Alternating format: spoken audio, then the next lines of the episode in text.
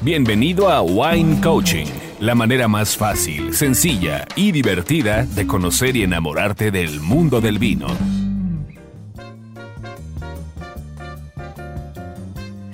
¿Qué tal amigos? Pues estamos aquí en una plática exquisita y ya les queremos compartir que estamos aquí tomando vinito de Monterreal, Rioja, pero obviamente pues tenemos a dos invitados de lujo en esta ocasión y pues nos juntamos aquí para platicar. Yo le diría que es una tertulia rica, este, aquí chismeando, compartiendo opiniones y todo. Y pues bueno, vamos a hablar en esta ocasión de Rioja.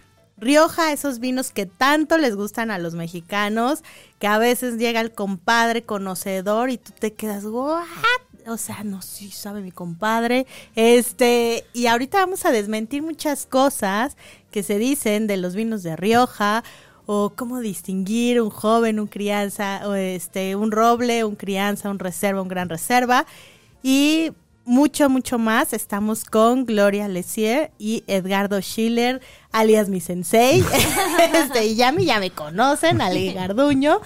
Y pues vamos a arrancar, no se lo pierdan porque está súper rica la plática.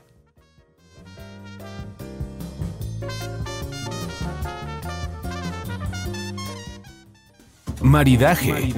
Para hacer el binomio perfecto entre comida y bebida antes de experimentar. Aquí un maridaje con comida que todos comemos a diario. Wine Coaching.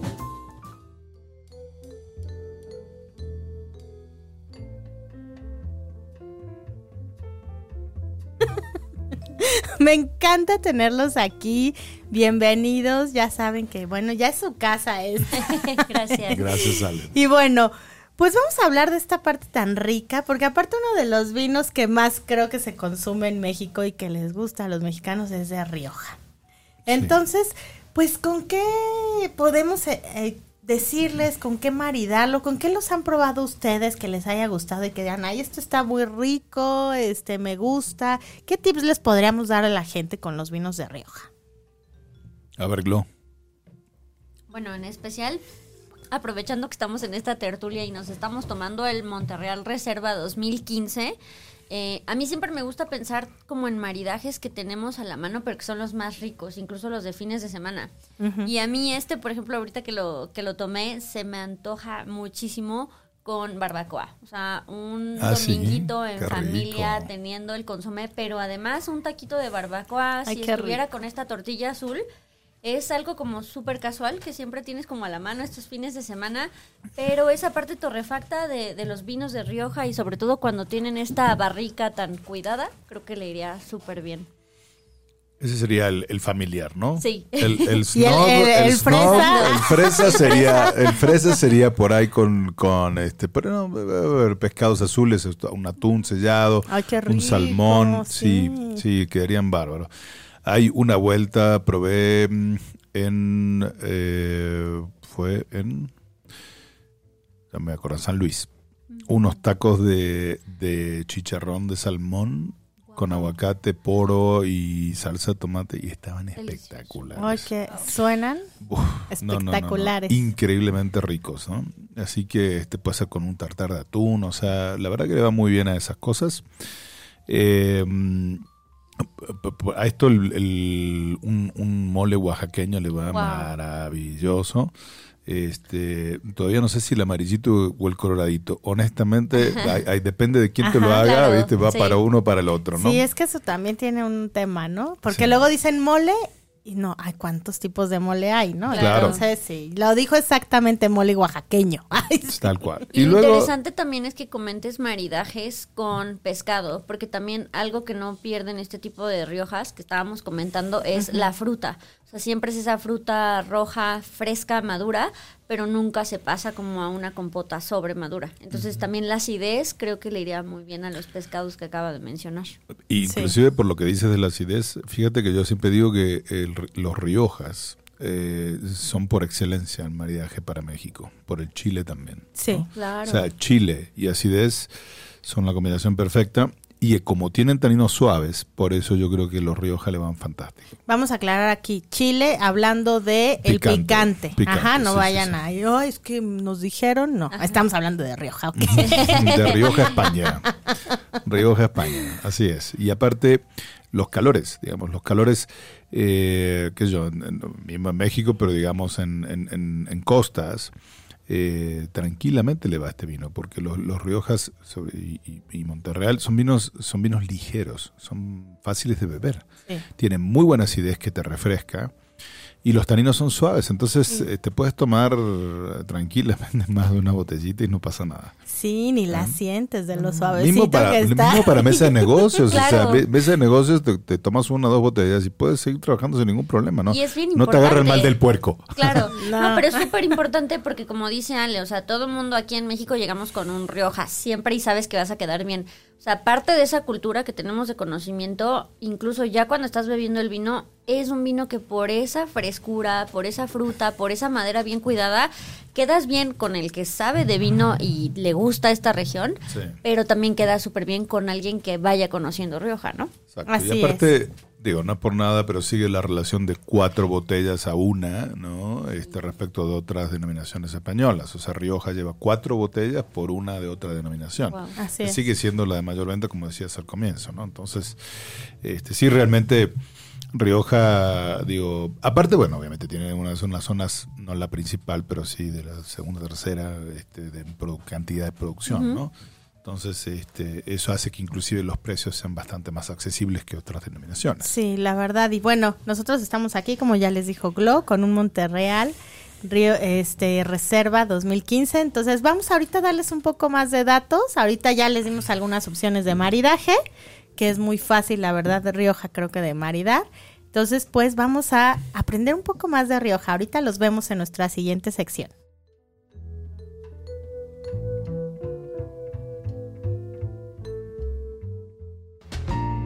Ya llegó el momento ñoño.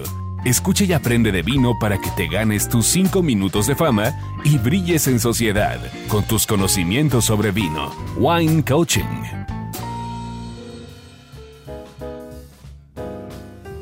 Pues vamos ahora sí, aquí que seguimos con Glo y con Edgardo, que nos van, vamos a platicar ahorita, porque si bien les decíamos que es una de las denominaciones más consumidas en, en México, pues también hay muchas dudas a veces que la gente dice, oye, es que, a ver, ¿cómo, qué onda? ¿Joven, un roble, bueno, un crianza, un reserva?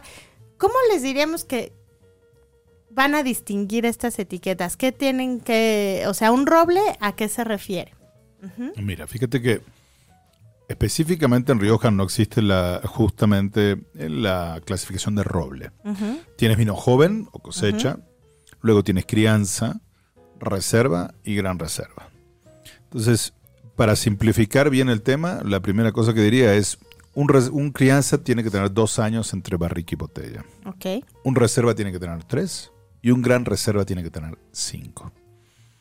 Luego tienes la eh, separación entre cuánto tiempo de barrica y cuánto tiempo de botella. ajá, Entonces un crianza necesita tener al menos un año de barrica y un año de botella, cosa que eh, de los cuales mínimo seis, ¿no? Cosa que antes no estaba estipulado y ahora sí. La denominación acaba de decir, pues tiene que tener ese mínimo. Este, lo mismo pasa con los reservas, o sea, tienen que tener tres años, de los cuales eh, era un año y medio, y, y, este, y al menos un año de botella. Entonces, puede tener más, pero no puede tener menos. ok, ¿ok? Y para gran reserva son tres y este, tres años de barrica, y eh, no, creo que son sí, tres años de barrica y, y al menos, este, bueno, y dos de botella, ¿no? Al menos.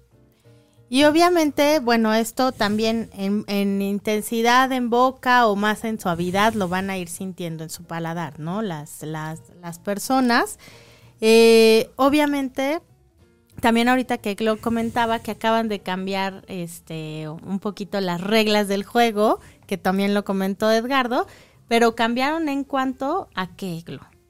Eh, lo que comentaba Edgardo es que más bien está un poquito más regulado el tiempo que debe de pasar en botella el vino.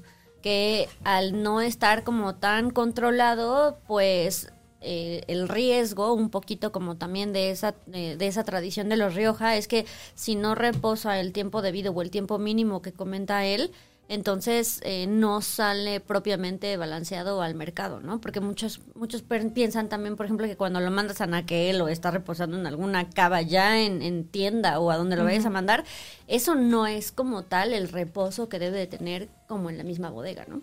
Y ahora me vino el alemán, me está saludando y no me acuerdo. Este, hay una nueva, sí, hay una nueva clasificación la cual se abrió hace muy poquito, eh, que es no no se llaman vinos de pago, tiene otro nombre y no me puedo acordar.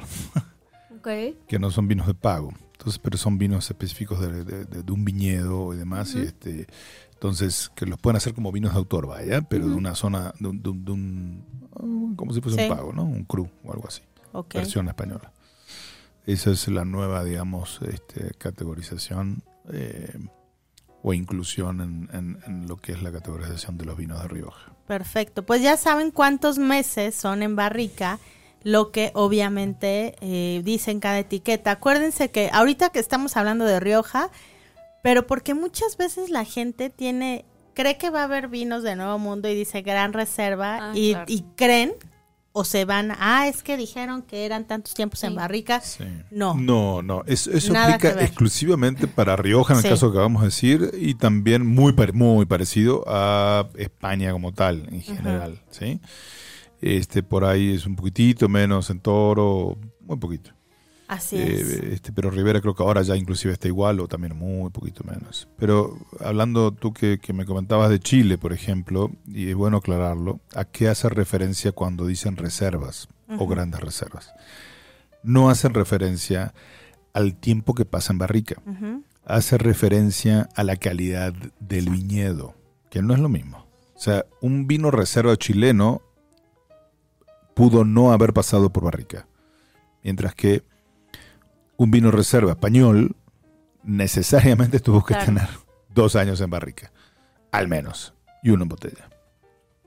Sí, efectivamente todo esto se refiere a consejos reguladores, a, toda esa parte que, que, no hablamos de calidad, ¿eh? ojo que, no, se malinterpreten, no estamos hablando de que los vinos son mejores, no, no, no. Estamos hablando de que hay que entender qué significa una cosa y qué significa otra para el país, para el que estamos hablando. Así es, para que obviamente vayan con conocimiento de causa, compren y este y pues les platiquen a sus amigos y no lleguen con que el compadre sabe mucho, ¿sale? Entonces, bueno, vamos a continuar ahorita con más información sobre Rioja.